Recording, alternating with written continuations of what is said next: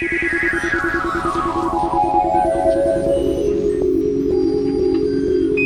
are listening Epsilon Radio Show by Yana Paisley.